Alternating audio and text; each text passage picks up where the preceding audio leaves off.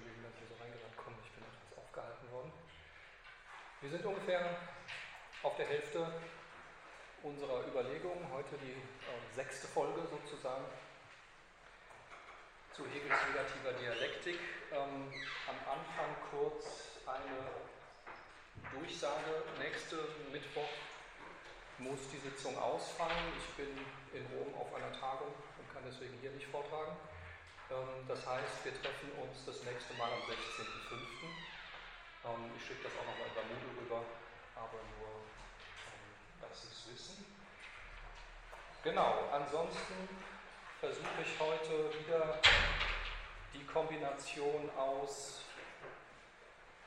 ich gehe auf meinen Plan weiter und ich beziehe ein, zwei Dinge ein, die wir in der Diskussion besprochen hatten. Die erste Frage betrifft direkt äh, den Einstieg, den ich letztes Mal gemacht hatte. Ähm, vielleicht erinnern Sie sich, ich bin letztes Mal eingestiegen mit einer kurzen Bemerkung ähm, zu Heideggers Vorlesung zur Einleitung in die Philosophie 2829 in Freiburg, ähm, wo er sich mit Kants Weltbegriff auseinandersetzt und wo ich die These ähm, formuliert hatte mit Heidegger, dass ein gewisses Auseinanderfallen zweier Weltbegriffe bei Kant, nämlich des Metaphysischen und des Anthropologischen, ähm, auch eine Problemlage markiert, die, mit der Hegel sich auseinandersetzt. Und ich hatte dann in dieser ähm, These, dass Hegel in der Phänomenologie genau auch dieses Problem adressiert, so diese Nebenbemerkung drin, ähm, dass er dabei aber auf äh, philosophische Ressourcen zurückgreift, die Heidegger nicht zur Kenntnis nimmt, nämlich den Skeptizismus. Ähm, daraufhin kam die Nachfrage, was denn daraus? Ja. Ähm, und äh, eine Sache, die daraus folgt, kann ich jetzt nicht hier ausführlich darlegen. Das wäre die Frage, was sagt Heidegger eigentlich über den Skeptizismus?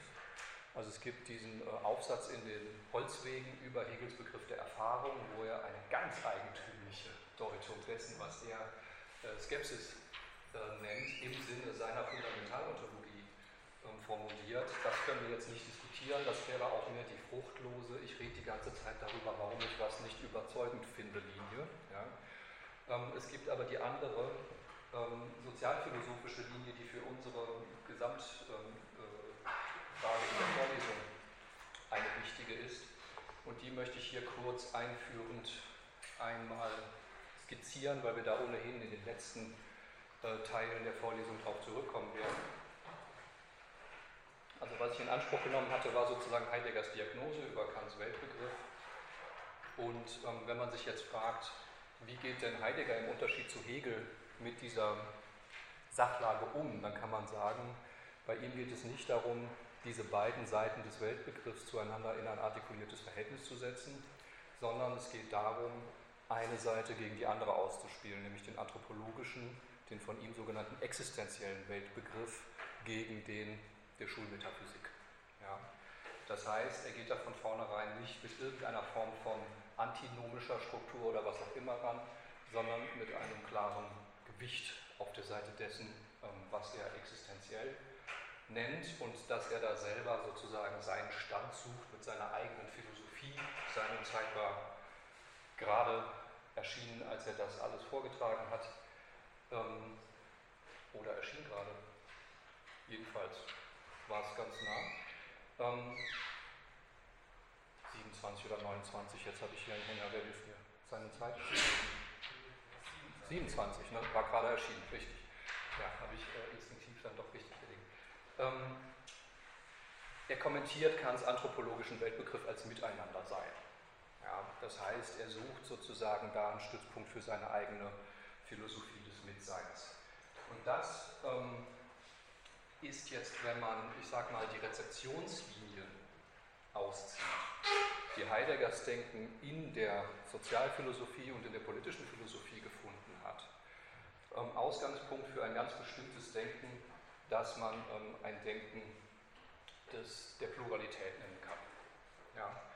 Ich habe hier jetzt einfach mal hingeschrieben, äh, weil das nur eine kleine Vorbemerkung bleibt. Wie gesagt, wir kommen da am Ende der Vorlesung nochmal eingehender darauf zurück. Heidegger, Arendt. Ja. Ähm, das heißt, der Heidegger, wo ich jetzt Pluralität als Schlagwort hinschreibe, ist schon der von Arendt und Nancy hergelesen. Es gibt andere Linien, die alteritätstheoretische zum Beispiel, oder auch klare Kritiken, die sagen, dieses Miteinandersein ist gar kein Miteinandersein, das ist alles immer noch Subjektphilosophie, das lassen wir jetzt alles mal beiseite. Wichtige Lesweisen von Heideggers Konzept des Mitseins waren solche, die die Pluralität in den Vordergrund stellen. Arendt ganz prominent, Nancy, Notre Singulier Pluriel, ja, das ist äh, auch titelgebendes ähm, Stichwort in seinen Schriften. Und das ist aus der Sicht dessen, was ich hier vorstelle, vor allen Dingen deswegen ein Problem, weil man die Konflikthaftigkeit des Sozialen, die Spannungen, die so üblicherweise da drin sind, immer erst in einem zweiten Schritt reinkriegt. Ja, Pluralität heißt kein, ist nicht gegeneinander. Pluralität ist eben vielerlei. Ja. Äh, Pluralität kann ein knallhartes Versöhnungskonzept sein. Ähm, das friedliche Miteinander der vielen bei Adorno. Ja, da geht es überhaupt nicht um die antagonistische Seite von Gesellschaft, sondern gerade um diese, diesen Ausblick auf Versöhnung. Das heißt, das ganze Konzept ist nicht irgendwo darauf festgelegt, wie stark man das Soziale vom Gegeneinander her denkt. Jetzt gibt es eine zweite Linie, die man die des Agonalen nennen könnte. Da habe ich jetzt einfach mal hingeschrieben Nietzsche, Arendt, Foucault. Die ist extrem konfliktsensitiv. Bei Nietzsche haben Sie ein ganz starkes Bewusstsein drin, dass Zusammenleben von Menschen früher oder später immer auf wie auch immer geartete äh, Konflikte hinausläuft. Ähm, Nietzsche hat da, da bin ich mir relativ sicher, sehr stark von Jakob Burckhardt profitiert, seinem Kollegen in Basel, der da die griechische Kulturgeschichte vorgetragen hat und der diesen Begriff des Agonalen im Grunde eingeführt hat, um die athenische Adelskultur des 6. Jahrhunderts zu beschreiben. Das heißt, eine Kultur, wo die Integration von Gemeinschaft ganz stark über Wettkämpfe, Duellformate und das sich aneinander messen lief. Nietzsche hatte eine ausführliche kommentierte Mitschrift von Burkhardts Geschichtsvorlesung. Es ist ganz klar, dass er das irgendwie zur Kenntnis genommen hatte und deswegen ähm, bei ihm die zahllosen, ähm, ich sag mal, impliziten ähm, Referenzen auf agonale Strukturen. Wobei man jetzt sagen muss, bei Burkhardt ist das eine ganz klare Sache, das ist athenische Adelskultur und bei ihm in der Vorlesung mit einem klar antidemokratischen Affekt besetzt. Ja, da wird was sozusagen als wesentlich hoch gehalten, was Burkhardt selber in der demokratischen Kultur auf dem absteigenden Ast sieht. Sowas wie Konkurrenz in einem liberalen Sinne ist für ihn überhaupt nicht mehr das, was man als das Agonale in einem sozusagen existenziellen Sinn bezeichnen könnte. Ähm, dennoch hat zum Beispiel Arendt, und deswegen steht sie hier in beiden äh, Linien, hat Arendt ab und zu auf die griechische Kultur des Agonalen verwiesen Allerdings, also der, die, die mir bekannte, prägnanteste Stelle ist in Was ist Politik, in diesen Schriften, die posthum herausgegeben sind. Da bezieht sich Arendt auf den, ähm, auf den Kampf zwischen Hektor und Achill ja, in, äh, ähm, in der Ilias. Ähm, betont dann aber, und das ist da so ihre Absetzbewegung von Burkhard Nietzsche und dieser, dieser Linie, betont da aber, dass es da um ein Kampfverhältnis geht, wo es ausdrücklich nicht um Sieg oder Niederlage geht, sondern genau darum, sich in einem Konfliktverhältnis als der zu erweisen, der man ist. Sich auf die Probe zu stellen und sowas wie ein egalitäres Verhältnis unter den Kämpfenden herzustellen. Das ist eine sehr gewagte Deutung, vor allem mit diesem Beispiel. Sehr gewagt. Ja? Aber wir interessieren uns jetzt nicht dafür, warum Arendt ausgerechnet äh, so ein blutiges Beispiel nimmt, um das Agonale in Richtung äh, Demokratietheorie zu ziehen, sondern wir bleiben mal dabei, dass es tut. Sie ist auch so rezipiert worden. Ja. Dass sie sozusagen ihr plurales Modell von Gemeinschaftsbildung da stark mit agonalen Momenten auflädt und deswegen ähm, auch deutlich anders gelesen kann, werden kann, wenn man diese Linie stark macht. Foucault steht da, weil er von Nietzsche her zumindest in seiner Machttheorie der 70er Jahre sehr stark dieses Kampfmoment hervorhebt. So, das sind jetzt die zwei Linien, ähm, die wir hier nicht verfolgen. Die dritte Linie kann man bezeichnen als die des Antagonismus. Da habe ich jetzt stehen Hegel, Adorno, Laclau. Und hier werde ich jetzt nur andeuten und heute einiges dazu sagen, weiter, warum das nochmal eine andere Linie ist als die, die das Agonale hervorhebt. Ähm, das Wesentliche an dieser Linie des Antagonismus ist, wenn man es ganz kurz machen will, dass der Begriff der Totalität oder irgendeine Vorstellung von gesellschaftlicher Totalität nicht abgeräumt wird zugunsten von Pluralität, nicht einfach als obsolet betrachtet wird, weil wir ja jetzt vom Pluralen her denken, sondern festgehalten wird als Quelle von Konflikt. Das haben Sie bei Nietzsche nicht. Bei Nietzsche haben Sie Leute, die aufeinander prallen. Ja, da haben Sie diese, diese Art von äh, eine Kultur übermächtigt die andere und so weiter und so fort. Da entsteht der Konflikt nicht daraus, dass etwas den Anspruch aufs Ganze erhebt. In diesen antagonistisch denkenden Theorien entsteht der Konflikt genau daraus. Und das ist eine andere Art zu denken. Das ist in meiner Sicht, sonst würde ich jetzt nicht genau darüber sprechen, eine fruchtbare Art zu denken, weil sie wegkommen von Duellszenen. Auch wenn Hegel ja einer der ganz prominenten Menschen ist, der eine Duellszene in den Mittelpunkt äh, seiner Selbstbewusstseinstheorie gestellt hat, aber man muss natürlich sehen, warum das nicht als Duellszene interessant ist. Nietzsche ist nicht Burkhardt. Ja? Nietzsche hat ein systematisches Interesse, warum er das tut. Und das Wichtigste, was man zur Unterscheidung von anderen Denkweisen, die auch stark mit dem konflikthaften Sozialen zu tun haben, sagen kann, ist, der Begriff der Totalität spielt auf eine sehr unterschiedliche Art und Weise bei diesen Denkern eine Rolle. Bei Hegel haben wir jetzt die Sache, dass der den Begriff des Antagonismus nicht gebraucht. Ich werde aber ab heute und nächstes Mal zu begründen versuchen, warum er sehr gut geeignet ist, das zu beschreiben, was er tut. Adorno und Laclau sind Leute, die es ausdrücklich benutzen. Adorno natürlich aus der marxistischen Tradition. Ja, Laclau auch, also beide aus der marxistischen Tradition heraus. So, ich gebe nur kurz eine Empfehlung, wenn Sie die Geschichte dieses Denken des Agonalen seit Burkhardt einmal erzählt haben wollen, auch mit einem Blick auf Arendt, dann kann ich empfehlen Frank Nullmeier, Politische Theorie des Sozialstaats. Dieses Buch hat einen Titel, der keinem verrät, dass das darin stehen könnte. Ja?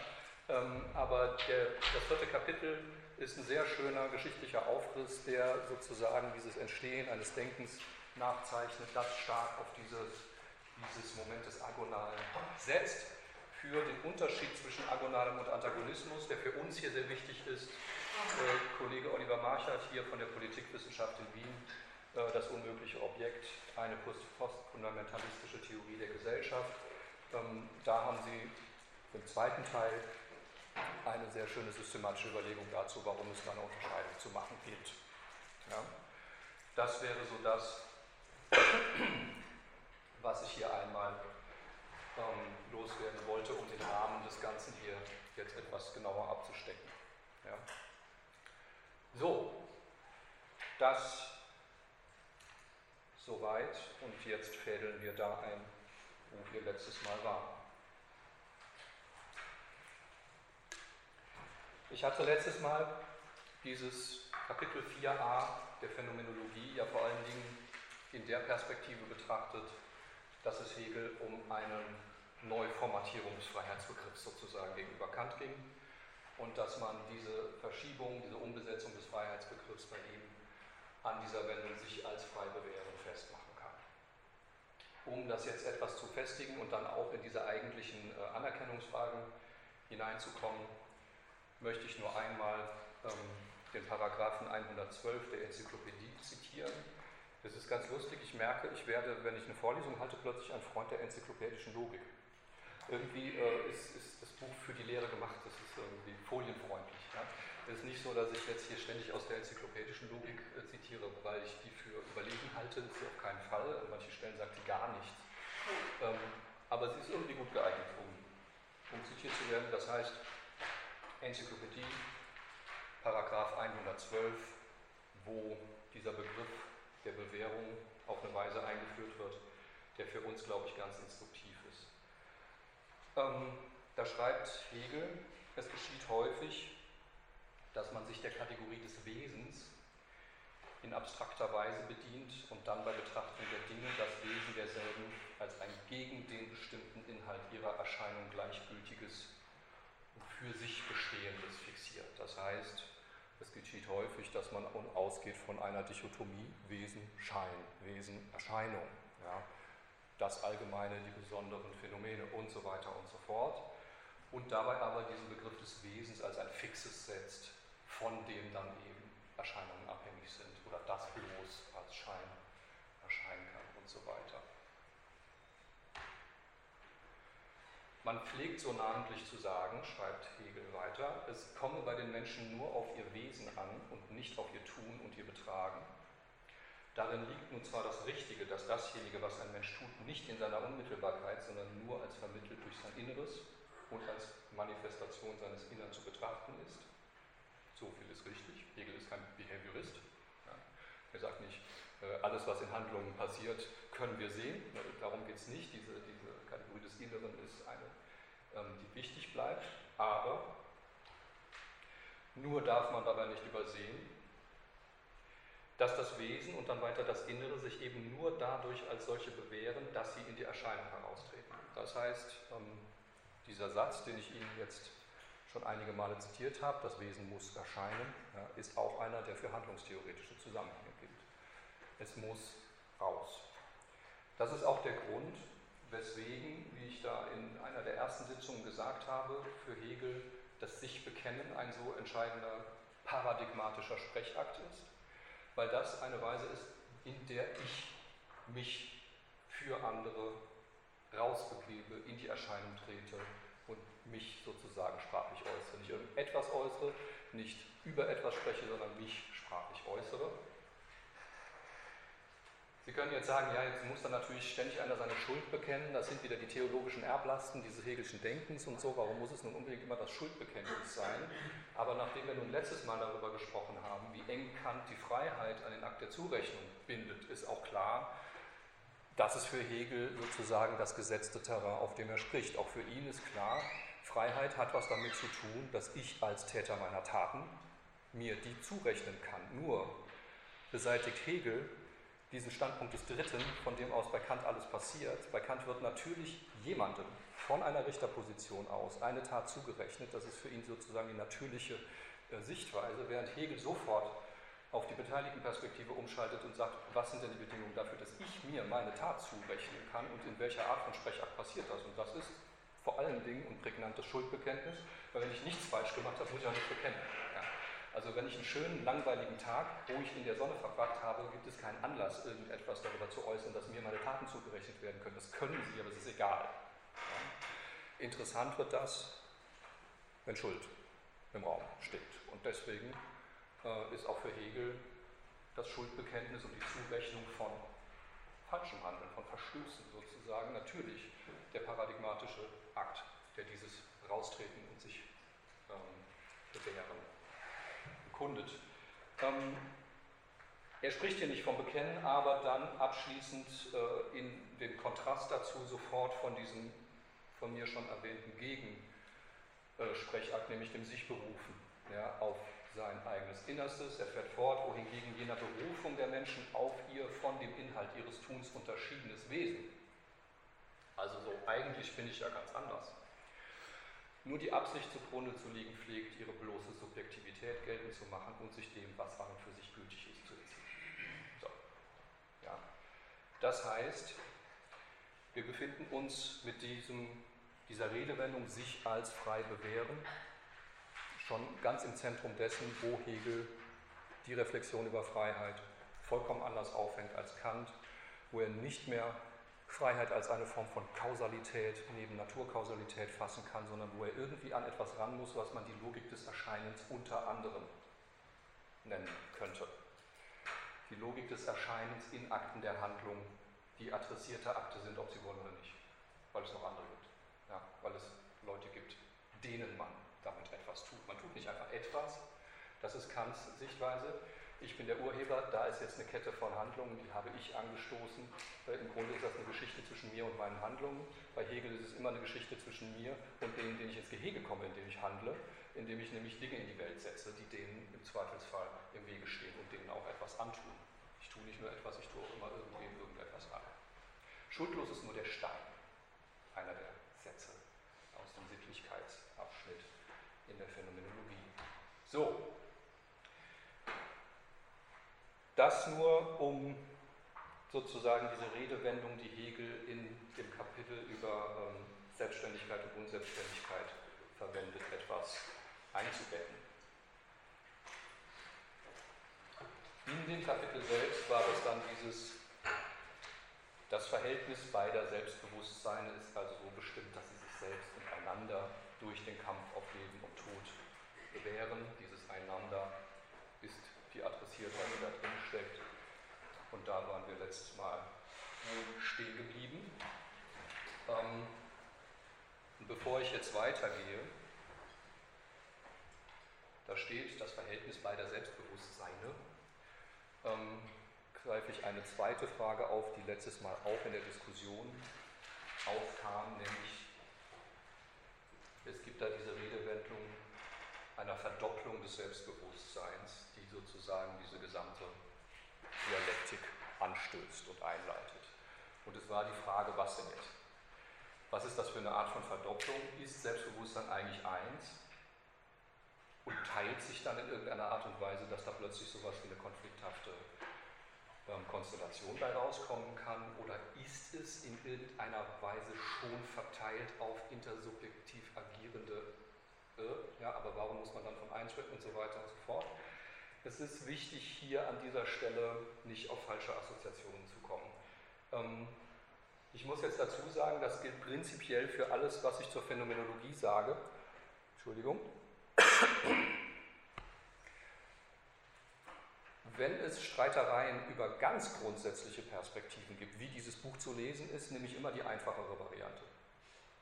Das heißt, wenn ich die Wahl habe zwischen Hegel wollte das Buch eigentlich nach dem fünften Kapitel absprechen, hat dann komischerweise noch das Geistkapitel geschrieben. Jetzt haben wir aber eine Einleitung, die nur bis zum fünften Kapitel gilt und so weiter und so fort. Oder, nee, das Buch ist so, wie es ist und die Einleitung gilt für alles, dann nehme ich natürlich die zweite These. Genauso gilt das jetzt für das Kapitel 4, wenn ich die Wahl habe zwischen Hegel beschreibt da tatsächlich eine auch sozialphilosophisch interessante Konfliktkonstellation und nein, das ist alles eine Allegorie, das ist alles nur intrasubjektiv und das erklärt mir im Grunde nur Kant nochmal, nämlich diese Spaltung des äh, Subjekts und so weiter und so fort, dann wähle ich natürlich die einfachere Variante und sage, nein, hier ist tatsächlich eine auch sozialphilosophisch auswertbare ähm, Konstellation im Spiel. Ähm, ich, in dem Streit zwischen McDowell und Pippin sage ich Pippin, kurz gesagt, zum Beispiel. Ja. Und ich finde dieses Argument, hey, wir müssen nicht 7000 Zusatzannahmen machen und Hegel plötzlich unterstellen, dass er Allegorien formuliert, immer eine ganz überzeugende Sache. So. In dieser Perspektive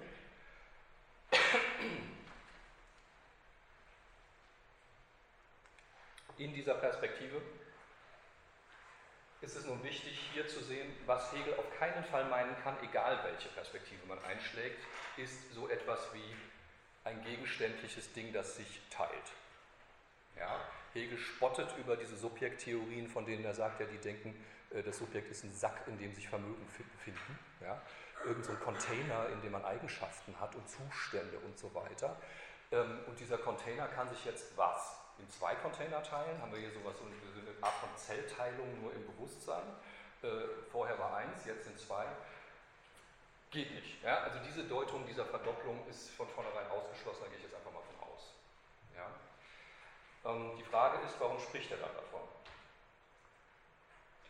Und da ist wichtig, dass Hegel die Struktur des Selbstbewusstseins eben nicht vom Modell des Verursachers und seiner Kette von Handlungen her bestimmt, sondern als Totalität. Als etwas, das auf anderes bezogen ist, das zugleich in ihm kurz gesagt. So, jetzt huste ich noch einmal ausführlich und dann hoffe ich, Sie sind es los.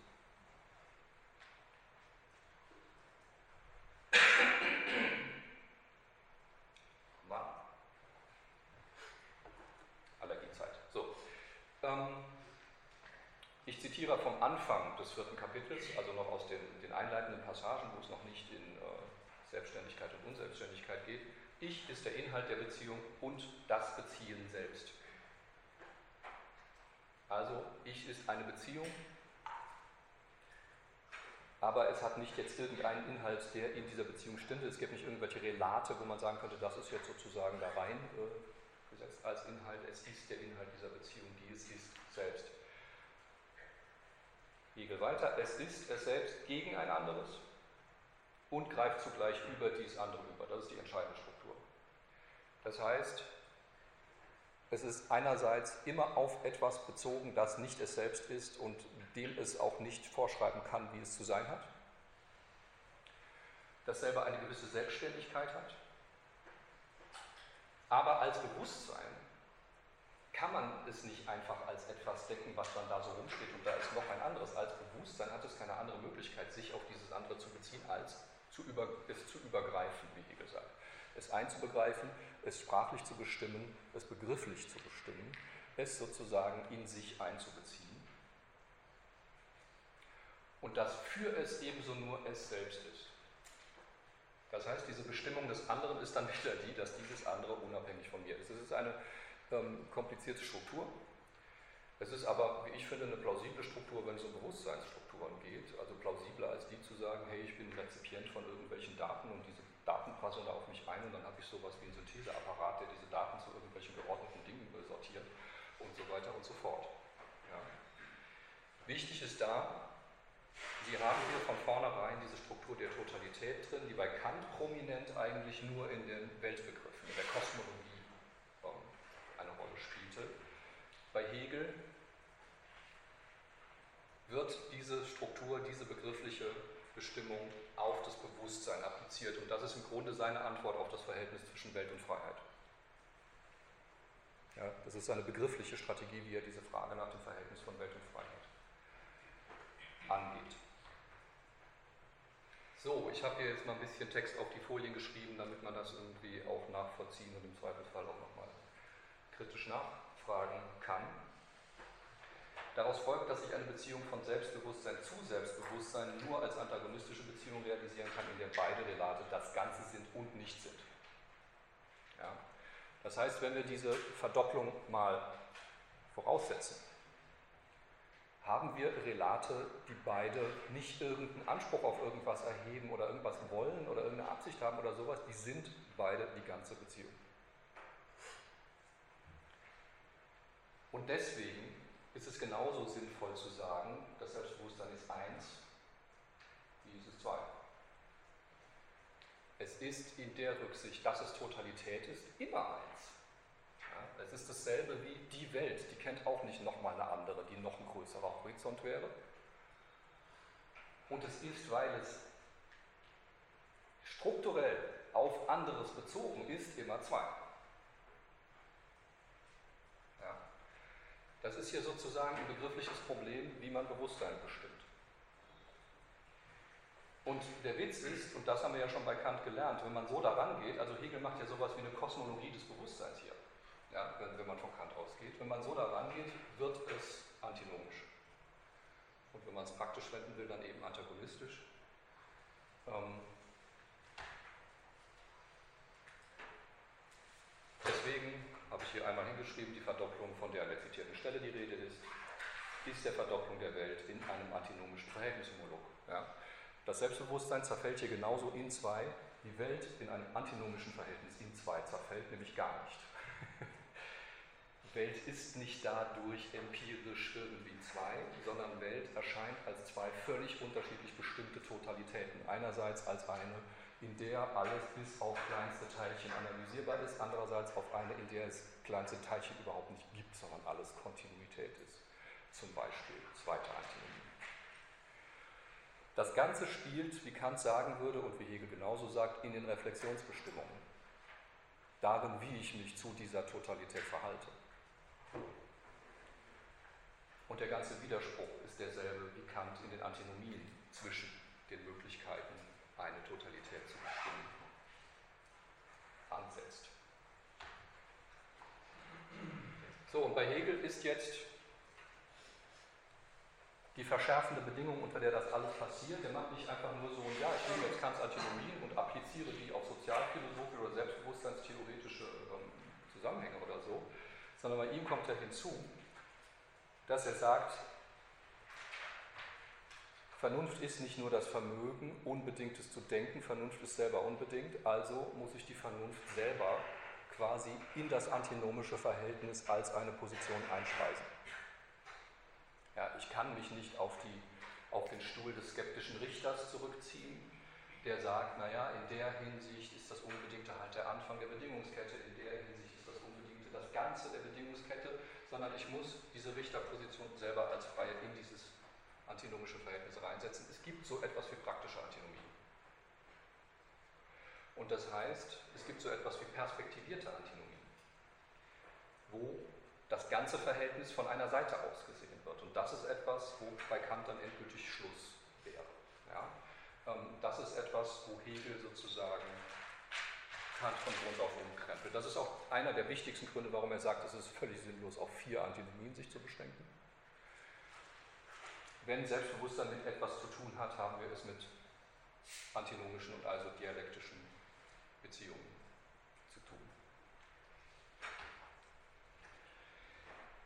So, ähm, das heißt, keine Zellteilung des Bewusstseins, nicht eine Aufspaltung in zwei in diesem Sinne, dass da plötzlich zwei Akteure, Dinge und so weiter wären, sondern ein Beziehungstyp, der sich nicht anders, selber nicht anders begreifen kann, als gerichtet auf anderes mit dem Wissen, dass man das Ganze ist.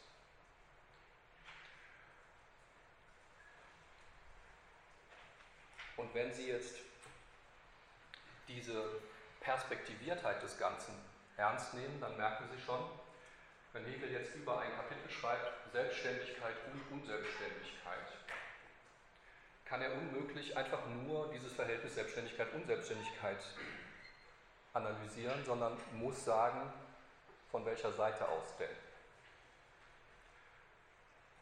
Und wenn Sie sich diese Sache semantisch angucken, ist schon sehr klar, Hegel bleibt äh, dem Projekt der Aufklärung treu. Hegel ist ein Denker der Freiheit, genau wie Kant. Das heißt, ähm, der Schwerpunkt liegt auf der Selbstständigkeit. Sie haben ein Verhältnis zwischen Selbstständigkeit und Unselbstständigkeit, das selber aus der Perspektive der Selbstständigkeit dargestellt wird.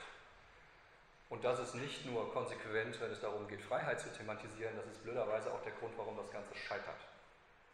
Sofort im ersten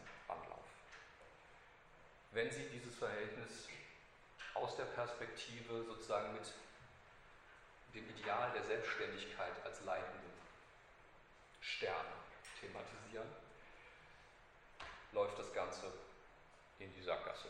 So, die Frage, wie man jetzt diesen Abschnitt 4a behandelt, ähm, ist immer eine leidige, weil einige kennen ihn auswendig, andere halt noch nicht. Äh, sie hat selber zu oft darüber geredet und so weiter und so fort. Ich versuche jetzt mal so ein paar Punkte rauszugreifen, ähm, die jetzt aus der Perspektive, die ich hier gesetzt habe, vielleicht trotzdem noch auch einen Mehrwert abwerfen. Ausgangspunkt ist, dass ein Anerkennungsverhältnis ein gegenseitiges Verhältnis ist. Das schreibt Hegel schon im vierten Kapitel. Sie, diese beiden Selbstbewusstseine, anerkennen sich als gegenseitig sich anerkennend. Das heißt, vom Begriff her ist Anerkennung auf Symmetrie, auf Wechselseitigkeit angelegt.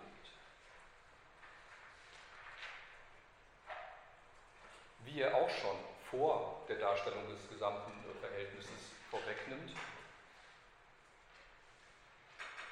wird sich diese Gegenseitigkeit aber erstmal nicht realisieren. Er schreibt da, dieser reine Begriff des Anerkennens, der Verdopplung des Selbstbewusstseins in seiner Einheit, das ist diese Wendung, die ich gerade kommentiert habe, ist nun zu betrachten, wie sein Prozess für das Selbstbewusstsein erscheint. Das ist die Perspektivierung des Ganzen.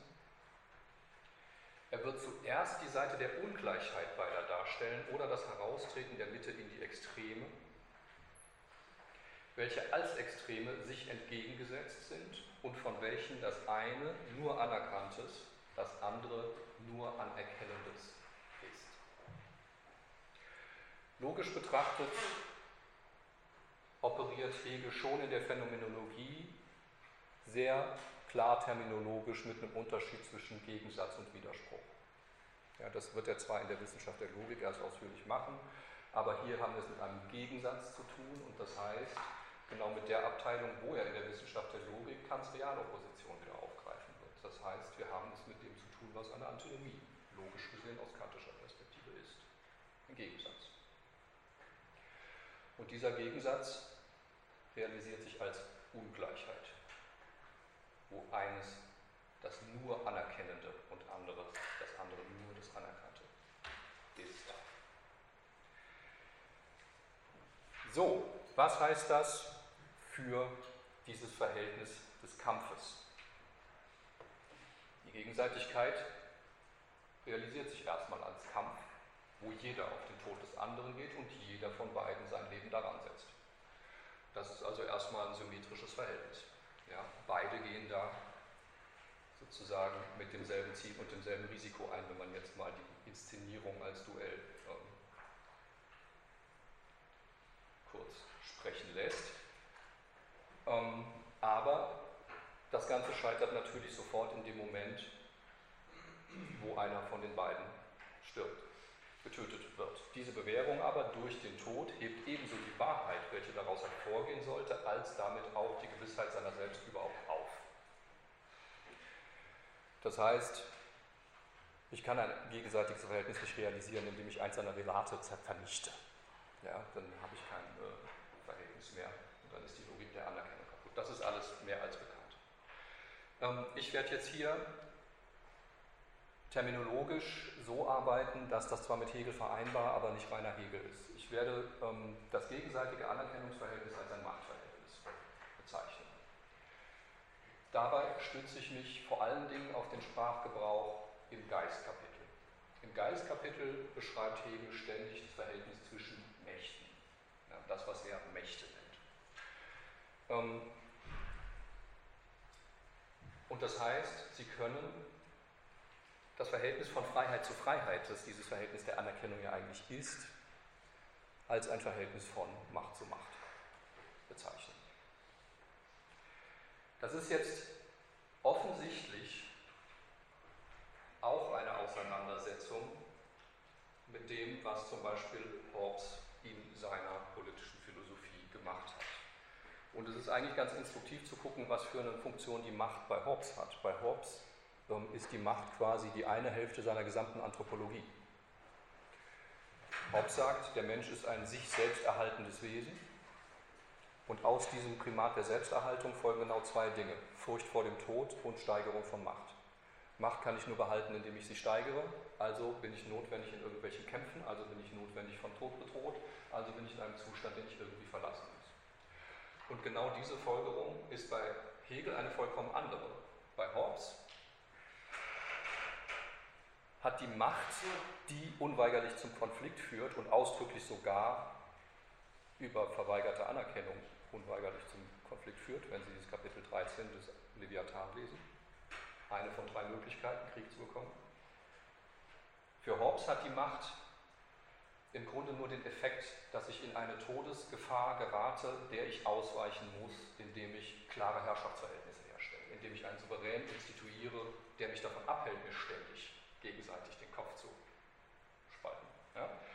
Ähm, bei Hegel ist es vollkommen anders, weil bei Hegel geht es nicht darum, alles in einem ruhigen Herrschaftsverhältnis enden zu lassen. Schon seine Kant-Kritik in den ganz frühen Schriften ist Herrschaftskritik. Schon der sagt, nee, das kategorische Imperativ ist ein Verhältnis des Selbstzwangs, das mir nicht die Lösung meiner ethischen Probleme liefert. Ja? Und er, wird, er hält diesen herrschaftskritischen Impuls auch vollkommen drin. Für ihn ist die Frage, wie realisiere ich ein gegenseitiges Verhältnis der Anerkennung. Und das heißt, neben der Möglichkeit, dass das Ganze in, also dass sozusagen die symmetrische Diade der Anerkennung in eine asymmetrische Diade umschlägt und im Gewaltverhältnis durch den Tod zerstört wird, Umschlagen von Macht in Gewalt, ist die andere Möglichkeit des Scheiterns die Verfestigung zu einem triadischen, instituierten Verhältnis der Herrschaft. Hobbes Lösung ist bei Hegel eine von zwei Sackgassen. Weil unter dieser Prämissen eines Souveräns der alle in Awe, in Ehrfurcht vor sich hält, ja, wie es im Leviathan heißt. Alles Mögliche realisiert werden kann, nur ganz bestimmt keine gegenseitige Anerkennung. Die Frage, ob dieses, dieses äh, Hobbesche Souveränitätsmodell mit Freiheit vereinbar ist, ist eine sehr heiß diskutierte, sehr früh. Gut, das heißt, wenn Sie mir das Zugeständnis machen, dass ich die gegenseitige Anerkennung als Machtverhältnis bezeichnen darf, dann haben Sie zwei Möglichkeiten, wie dieses Machtverhältnis scheitern kann. Einerseits Gewalt, andererseits Herrschaft. Ja, das ist ähm, so mal die ganz grobe Struktur, die ich da vorschlagen würde. Das Umschlagen in Gewalt drückt Hegel zum Beispiel so aus, dass er sagt, naja, wenn das passiert, lassen einander die beiden als nur gleichgültig als Dinge frei. Das ist dann immer noch eine Art von Freiheit, eben die Freiheit des Steins. Ja, die Freiheit dessen, dass keine Beziehung zu irgendwas unterhält des Toten. Während die Verfestigung zu einem triadischen Verhältnis von ihm sehr geschickt formuliert wird, und zwar vor allen Dingen dadurch, ganz entscheidend dadurch, dass er keine Triade ansetzt, wo der Dritte als souverän das Ding im Gleichgewicht hält, sondern er führt das Dritte ein, den Gegenstand, den der Knecht bearbeitet und zu dessen Bearbeitung der Herr den Knecht braucht. Das heißt, das Verhältnis wird stabilisiert, indem es trianguliert wird. Es wird aber nicht stabilisiert, indem da sozusagen ein Souverän eingesetzt wird, der alle anderen sozusagen in Schach hält, sondern es wird stabilisiert, weil der Herr den Knecht zur Bearbeitung von Gegenständen, von Natur benötigt. Es ist nicht der Dritte, sondern das Dritte, was da ins Spiel fällt, das Ding. Das Ding, das bearbeitet wird und der Herr bezieht sich mittelbar durch den Knecht auf das Ding. So, da beginnen jetzt so die absoluten Hits, was die Zitatliste aus Hegels äh, Selbstbewusstseinskapitel angeht. Das ist natürlich der Punkt, wo sich zeigt, dass im Grunde der Knecht derjenige ist, der sich als Freier, der sich zumindest die Bedingungen schafft, sich als Freier zu realisieren in diesem Verhältnis, wo der Herr in die Sackgasse gerät. Und Hegel sagt, die Wahrheit des selbstständigen, selbstständigen Bewusstseins ist demnach das knechtische Bewusstsein. Ja.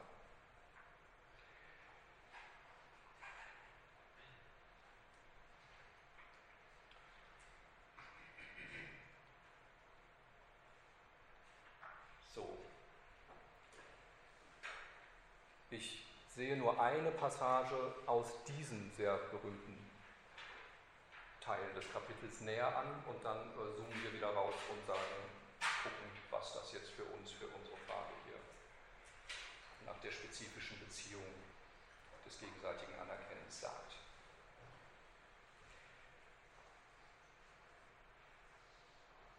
Das Gefühl der absoluten Macht der absoluten Macht überhaupt und dem Einzelnen des Dienstes nur die Auflösung an sich und ob zwar die Furcht des Herrn der Anfang der Weisheit ist, so ist das Bewusstsein darin für es selbst nicht das Bewusstsein, äh, nicht das für sich sein.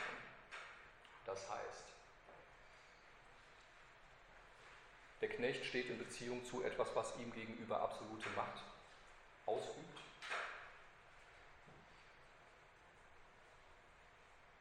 Und es spürt diese absolute Macht im Kampf auf Tod als die Macht dessen, was der Tod über es vermag.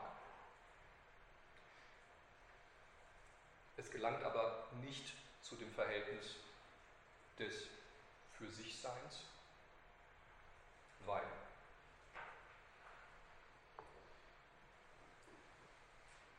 ihm etwas fehlt, woran er dazu gelangen kann. Der Herr ist nicht der Adressat. Der Knecht kann nicht den Herrn einspannen, das ist ja gerade umgekehrt passiert. Der Herr ist nicht das, woran dem Knecht sozusagen seine Freiheit, sein Selbstbewusstsein werden kann. Er schafft die Voraussetzung dadurch, dass der Knecht in ihm freies Handeln anschaut, wie Hegel schreibt. In ihm das Verhältnis eines für sich Seins anschaut. Aber die Möglichkeit des Knechts, dieses Verhältnis des für sich Seins zu entwickeln, kommt durch die Bearbeitung die Arbeit kommt es aber zu sich selbst.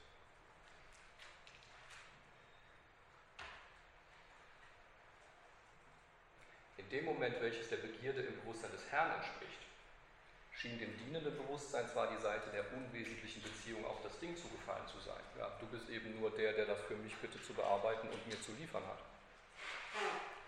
Indem das Ding darin seine Selbstständigkeit behält. Entschuldigung, das hätte ich jetzt noch zu Ende lesen müssen. Die Begierde hat sich das reine Negieren des Gegenstandes und dadurch das unvermischte Selbstgefühl vorbehalten. Das heißt, der Herr realisiert seine Begierde nach dem, was der Gegenstand, was die Natur ihm liefern kann, ähm, als unvermischtes Selbstgefühl, das heißt als eines, das nicht in die Auseinandersetzung direkt mit irgendwas gehen muss. Er genießt die, das, was der andere für ihn bearbeitet hat.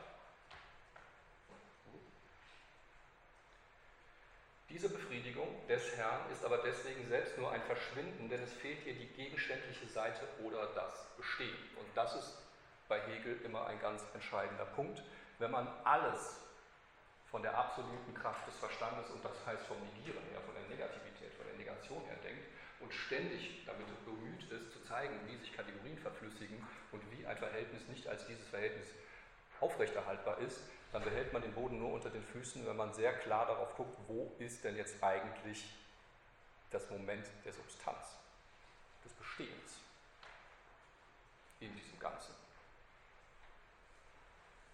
Auch sprachphilosophisch, sinnliche Gewissheit, hoffe ich, dass ich noch dazu was sagen kann, argumentiert ja ähnlich. Ja? Mir vermodert das Papier unter der Feder, während ich das aufschreibe. Wo ist jetzt das Moment des Bestehenden, das mir sozusagen hier das Verhältnis sichert? Ähm, so, und genau diese Möglichkeit, Bestehen zu produzieren, realisiert der Knecht. Die Arbeit hingegen ist gehemmte Begierde, aufgehaltenes Verschwinden oder sie bildet. Ja, und da haben Sie äh, einen ganz interessanten Gebrauch dieses Begriffs Bildung. Ich hatte ja schon erwähnt, dass Bildung zu den Begriffen gehört, für die genau die gleiche doppelte Verwendung gilt wie für Skepsis wir haben das einerseits als eine Gestalt in dem Buch, wir haben es andererseits als operativen Begriff, der die gesamten Entwicklungsgang des Buches beschreibt. Und hier haben Sie einen sehr interessanten Punkt, wo sich abzeichnet, warum Bildung überhaupt geeignet sein könnte, um diesen Erfahrungsgang, den die ganze Phänomenologie darstellt, ähm, zu bezeichnen. Bildung ist sozusagen das Moment der Produktion von Konstanz in diesen negativen Verhältnissen, in sich betätigen der absoluten Negation, die Selbstbewusstsein heißt.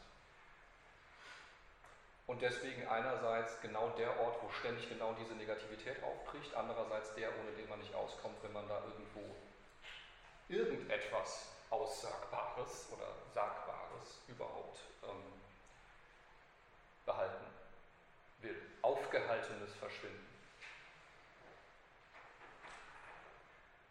Interessanterweise Ah, das habe ich jetzt nicht vorbereitet, aber es ist sehr interessant, wie das im Französischen übersetzt wird. Derrida übersetzt aufgehaltenes Verschwinden mit, also aufhalten mit inhibe.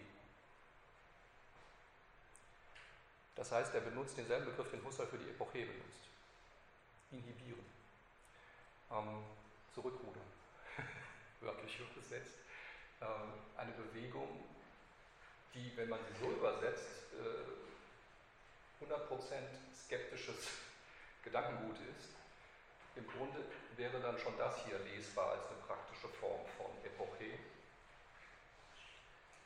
nämlich eine Suspendierung des Verschwindens, also eine doppelte äh, Negation in diesem Sinne. Sie sehen, das ist jetzt kein Substanzbegriff, den man irgendwie mit Descartes kommentieren könnte. Das sind keine Gegenstandssubstanzen, die hier äh, im Spiel sind. Aber diese Struktur des aufgehaltenen Verschwindens, des beständig gegen Verschwinden Anarbeitens, ist eine, die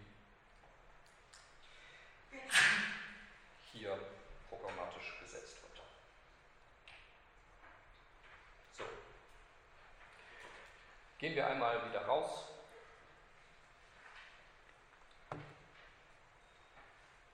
ich schreibe hier, der Sieg des Herrn ist eine dreifache Sackgasse. Und ich schreibe dazu, der Sieg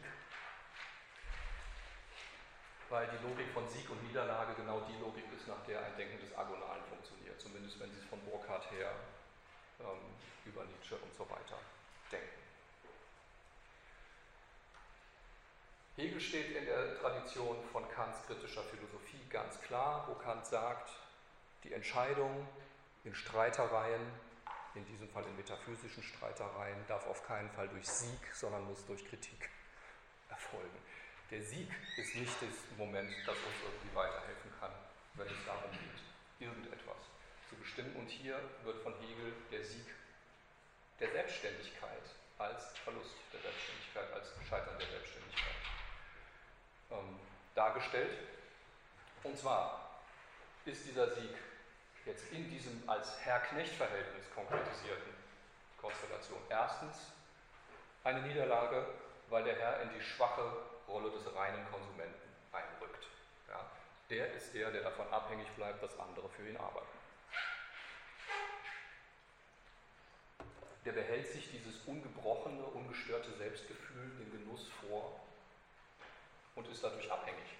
Ja, Im Grunde klare Negation von Selbstständigkeit. Zweitens verliert er ein Gegenüber, das ihn als frei anerkennen könnte. Mich als frei anerkennen können nur Freie. Irgendwer, der springt, wenn ich auf den Knopf drücke, ist kein Gegenüber, der mich als frei anerkennen könnte. Ist, auf dessen Wort kann ich überhaupt nichts geben. Ja, auf dessen ganze Haltung darf ich gar nicht Wert legen, wenn ich ihn weiter in dieser Position halten will. Der ist einfach niemand, kein Sparringspartner für ein klar symmetrisches Verhältnis. Und letztlich verliert er natürlich die Möglichkeit, sich als frei zu bewähren, weil er sich gar nicht mehr bewähren muss. Ja. Er ist in einer Position, die darauf angelegt ist, als Instituierte so zu bleiben, wie sie ist. Das heißt übrigens, dass wenn ich jetzt hier Macht, Gewalt und Herrschaft unterschieden habe, die Unterscheidung zwischen Macht und Herrschaft sehr gut mit dem funktioniert, was Foucault zu dem Thema sagt. Er würde das genauso sagen. Machtverhältnisse sind der nennt das Reversibilität. Ja, Machtverhältnisse sind gegenseitige, umkehrbare Verhältnisse. Und wenn einer in so einem Machtverhältnis zu gut schafft, den anderen in eine unterlegene Position zu manövrieren, habe ich kein Machtverhältnis mehr, sondern Herrschaft. Und Herrschaft bedeutet Tod des Verhältnisses. Der arme Foucault war Dialektiker, obwohl er es immer so vehement abgelehnt hat. Hätte ich auch noch was zu sagen. Okay. Ähm, so, das sind so drei der wichtigsten Punkte, warum das Scheitern dieses, dieser Konstellation das Zwischenergebnis darstellt in diesem Abschnitt 4a.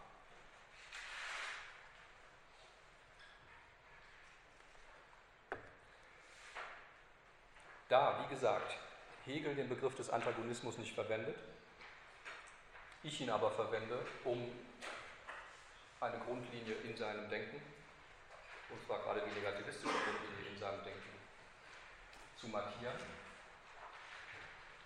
muss ich hier jetzt noch einmal einen kurzen terminologischen Input einschalten aus der Quelle, wo dann viele spätere Autoren diesen Begriff gezogen haben, nämlich Kant.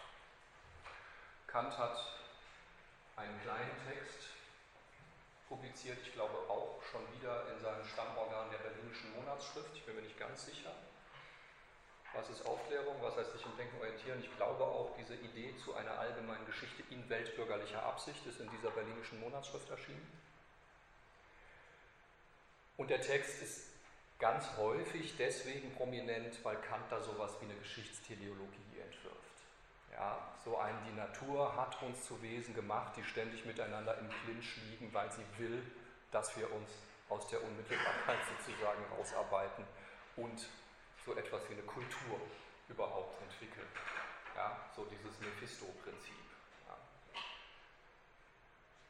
Diese ganze teleologische Konstruktion interessiert mich jetzt erstmal nicht sondern einfach nur die Frage, wie Kant den Begriff des Antagonismus in diesem Text gebraucht. Und da ist jetzt erstmal wichtig festzuhalten, dass er kein Verhältnis zwischen Individuen bezeichnet. Antagonismus heißt nicht, da sind Leute miteinander im Clinch.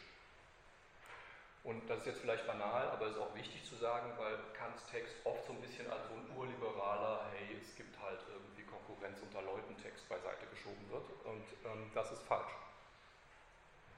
Kant ist ein Liberaler in aller möglichen Hinsichten, aber es stimmt hier einfach nicht, dass hier sozusagen eine Konkurrenz zwischen Akteuren oder sowas benannt ist, wenn es um den Antagonismus geht.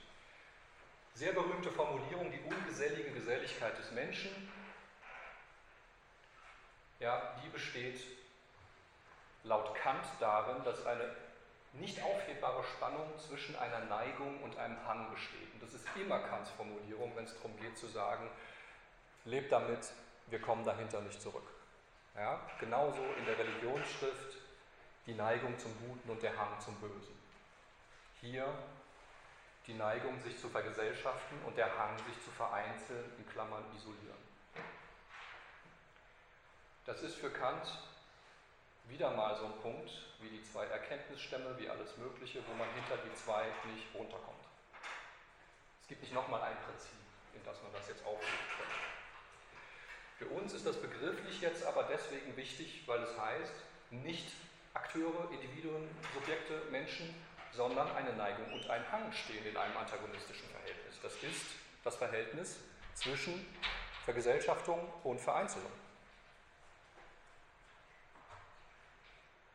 Und es ist nichts leichter als dieses Verhältnis, als das zwischen Selbstständigkeit und Unselbstständigkeit zu reformulieren. Sie merken, dass Hegel genau so eine Struktur im Hintergrund hat. Nicht die Struktur, was macht denn die Natur mit mir, weil ich ja auch ein Naturwesen bin und bin ich denn trotzdem frei, sondern diese Struktur hier, die sagt, Subjekte sind mit einer Neigung und einem Hang ausgestattet, die sich gegenseitig widerstreiten. Und die heißen Vergesellschaftung und Vereinzelung. Ja, diese Spannung nennt Kant Antagonismus. Und in einem nächsten Schritt, der Text ist sehr kurz, das dauert nur eine Seite, in einem nächsten Schritt sagt er dann, und das ist der Grund, warum eine Gesellschaft, die mit der größtmöglichen Freiheit einhergeht, notwendig eine antagonistische da haben Sie dann diese Verwendung, wo man sagt, okay, da sind wir jetzt auf der Ebene von einer Konfliktsoziologie oder sowas, ja, wo, wo, wo Konflikte zwischen Leuten und so weiter die Rolle spielen. Der Grund dafür ist aber ein antagonistisches Verhältnis, was jeden, letztlich jeden einzelnen, jedes einzelne Subjekt qua seiner Verfassung betrifft. Hegel greift diese Struktur ständig und an zentralen Stellen auf.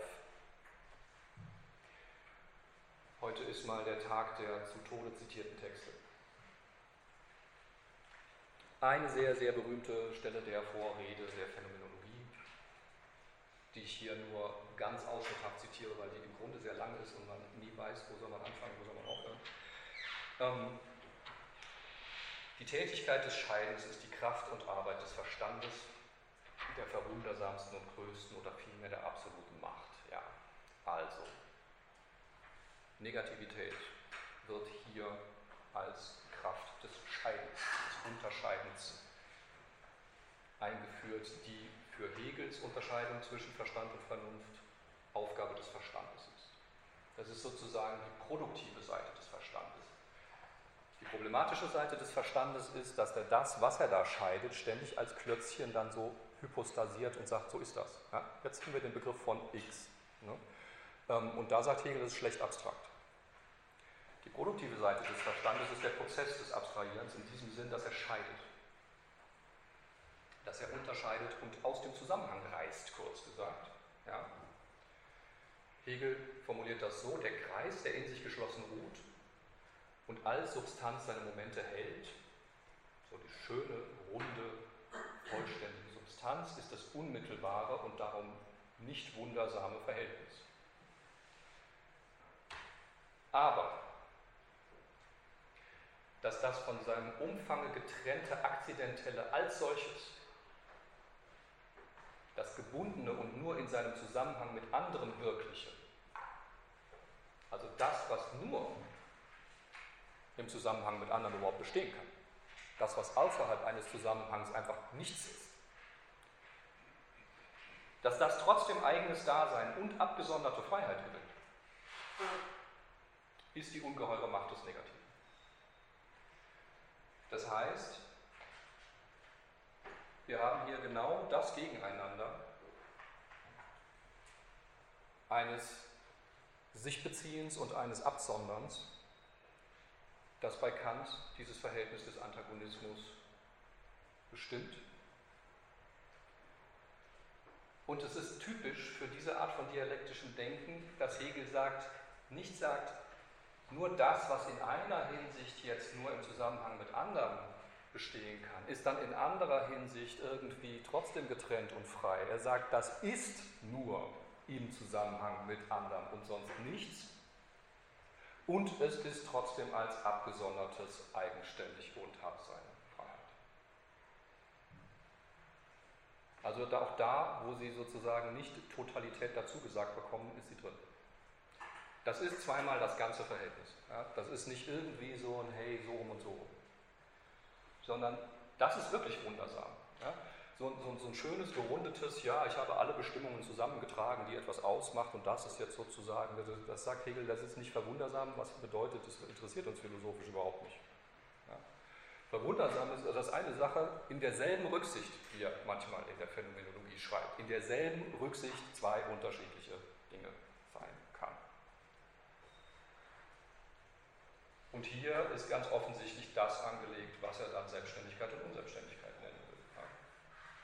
Das nur im Zusammenhang mit anderen Bestehende ist das Unselbstständige und das, was abgesondert von diesem Zusammenhang eigenen Stand hat, ist das Selbstständige. Das heißt, dieses Selbstbewusstseinskapitel entfaltet im Grunde diese, diese Grundstruktur.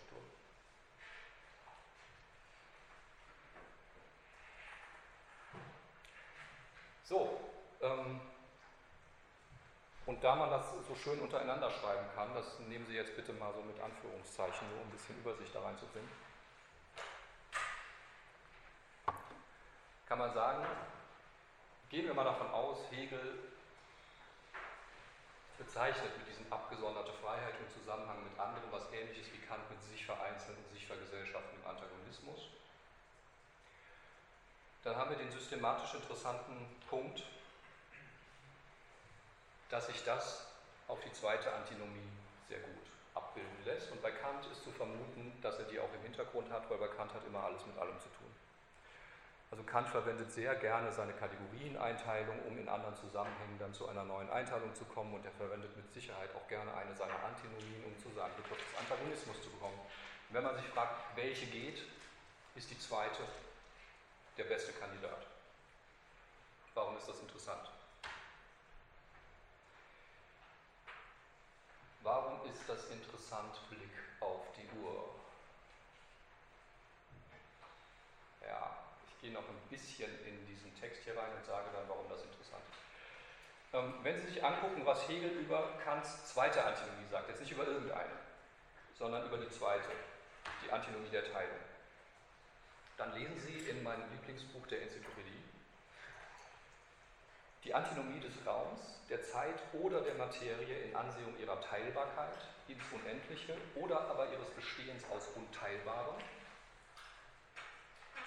ist nichts anderes als die Behauptung der Quantität das eine Mal als kontinuierlicher, das andere Mal als diskreter. So, das ist jetzt erstmal nur Kant-Referat mit einer terminologischen Neuerung von Seiten Hegels. Er sagt, äh, ich bezeichne die beiden Seiten der zweiten Antinomie als Kontinuität und Diskretheit. Diskret in dem Sinne, wie man es in der Mathematik äh, ähm, verwendet. Also bitte nicht psychologische irgendwie. Diskretheit. Ähm, Hegels, Hegels Pendant zu Diskretheit in der Phänomenologie ist Sprödigkeit. Sprödigkeit des Einzelnen, des absolut singulären Ich, das nur auf Ich beharrt. Damit endet zum Beispiel dieses berühmte Kapitel über die absolute Freiheit und den Schrecken. Ja? Die Sprödigkeit des Ich, die Diskretheit in diesem Sinne. Harte Singularität. So, das heißt, wir finden ein Vokabular, das wir in der Phänomenologie demnächst an sehr prominenter Stelle wiederfinden werden, auch in Hegels Paraphrase von Kants zweiter Antinomie.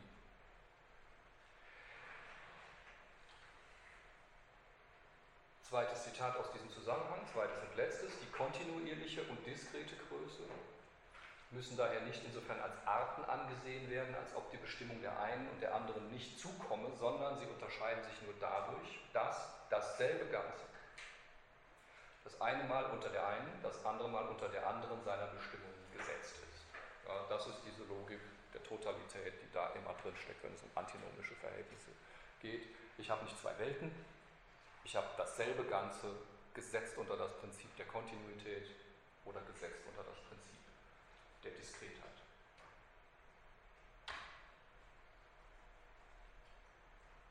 So, da wir jetzt hier kurz vor Schluss unserer Zeit sind, erspare ich Ihnen nochmal einen längeren Hubschrauberflug aus der höheren Sicht auf diesen Text und sage nur, warum mich das überhaupt interessiert. Wenn Sie Hegel negativistisch lesen wollen, liegt es natürlich nahe, wie ich das hier die ganze Zeit gemacht habe, ihn als einen Transformator von Kants Antinomik zu lesen, in vielen Punkten. Er setzt ähm, einige Figuren des antiken Skeptizismus ein, um das sozusagen auch zu öffnen. Und es ist jetzt sehr bezeichnend, dass Hegel, wenn es um das Problem der Freiheit geht, nicht die Freiheitsantinomie benutzt. Ja? Die dritte Antinomie wäre diejenige, wo es um das Problem der Freiheit geht und die ist für ihn offensichtlich nicht Adresse, wenn es darum geht, in seinem eigenen phänomenologischen Rahmen Freiheit zu thematisieren. Er tut es in einer Struktur, die homolog der zweiten Antinomie ist und die ich, wenn es um praktische äh, Strukturen geht, Antagonismus würde. Was ist jetzt der Unterschied zwischen der zweiten und dritten Antinomie, warum das interessant ist? Das habe ich, glaube ich, irgendwann schon mal gesagt. Ich sage es aber nochmal, weil es wichtig ist.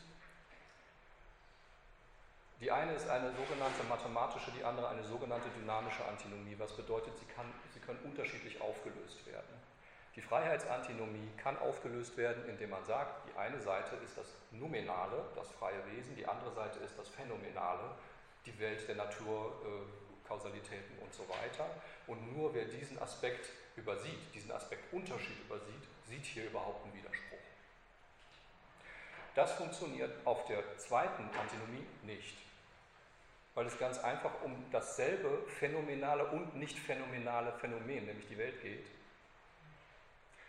Und die Frage, ist sie teilbar oder ist sie eben nicht teilbar? Alles spielt in der Erfahrung. Es gibt keine Seite, die man ins Nominale entziehen könnte. Und genau das ist der entscheidende Punkt, den Hegel in seiner Thematisierung von Freiheit ändert. Freiheit ist keine rein nominale Größe, von der man sich dann fragen muss, wie wirkt die denn ins Phänomenale hinein? Ja, wie komme ich denn sozusagen dazu, dass etwas, das eigentlich grundsätzlich getrennt von der Ebene der Naturkausalitäten ist, plötzlich dann doch zum Auslöser einer und so weiter. Ja?